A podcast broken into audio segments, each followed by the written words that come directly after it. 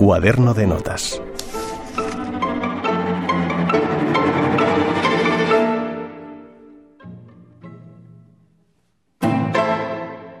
On the whole, there are two people in me. I would like to be Maria, but there is the Callas that I have to live up to.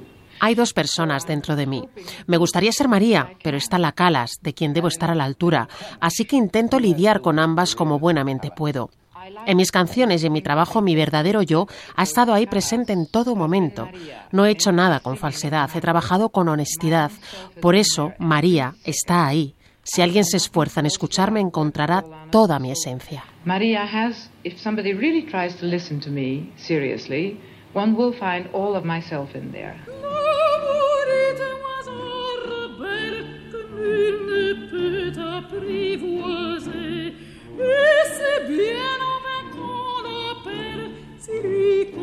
Centenario de nacimiento de María Calas.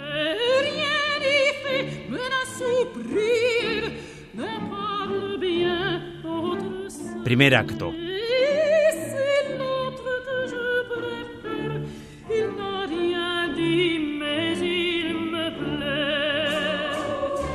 Nuestra protagonista nace en Nueva York en 1923. Sus padres son inmigrantes griegos.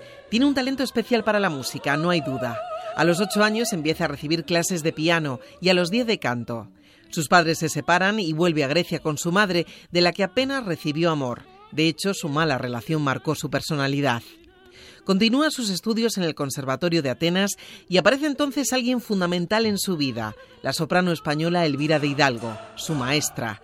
Ella lo vio enseguida. Aquella muchacha tenía dotes excepcionales, sus posibilidades eran infinitas.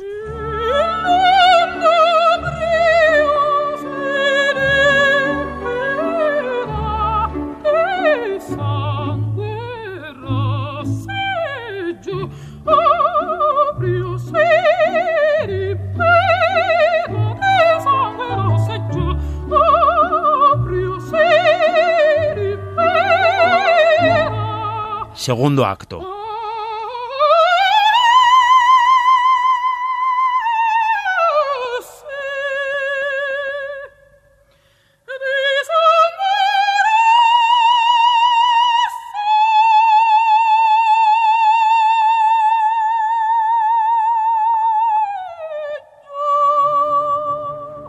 Comienza el desarrollo de la trama. María debuta en el Teatro Real de Atenas en 1942 y en el 48 empieza a hacer historia. Triunfa en Italia, la acaban llamando la voz de Italia. Su éxito cada vez es mayor y tiene más alcance. Pisa los escenarios de medio mundo, todos son flores y aplausos. Norma, La Traviata, Tosca, Lucia di Lammermoor, La Sonámbula. Voz excepcional, presencia incontestable, carácter único.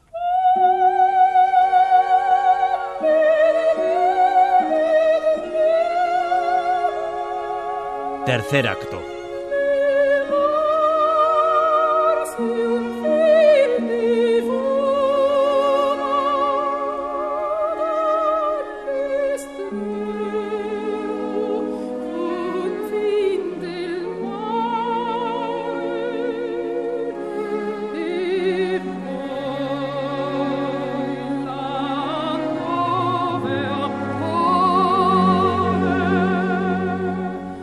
El último acto corresponde a los años de decadencia, finales de los 50.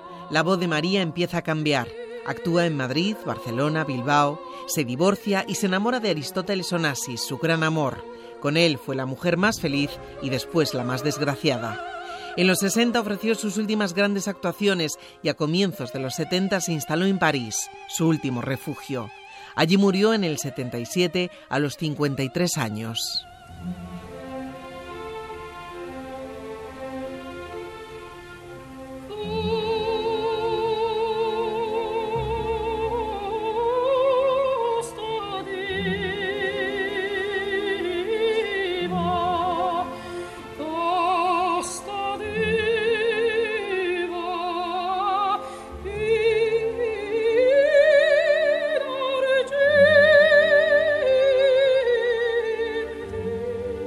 Epílogo.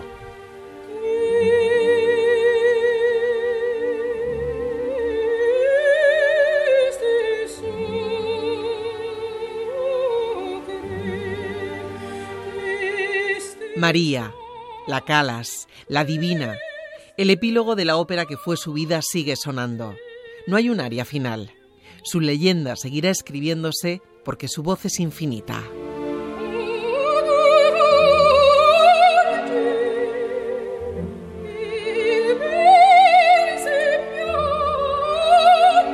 Beatriz Torío, Radio 5, Todo Noticias.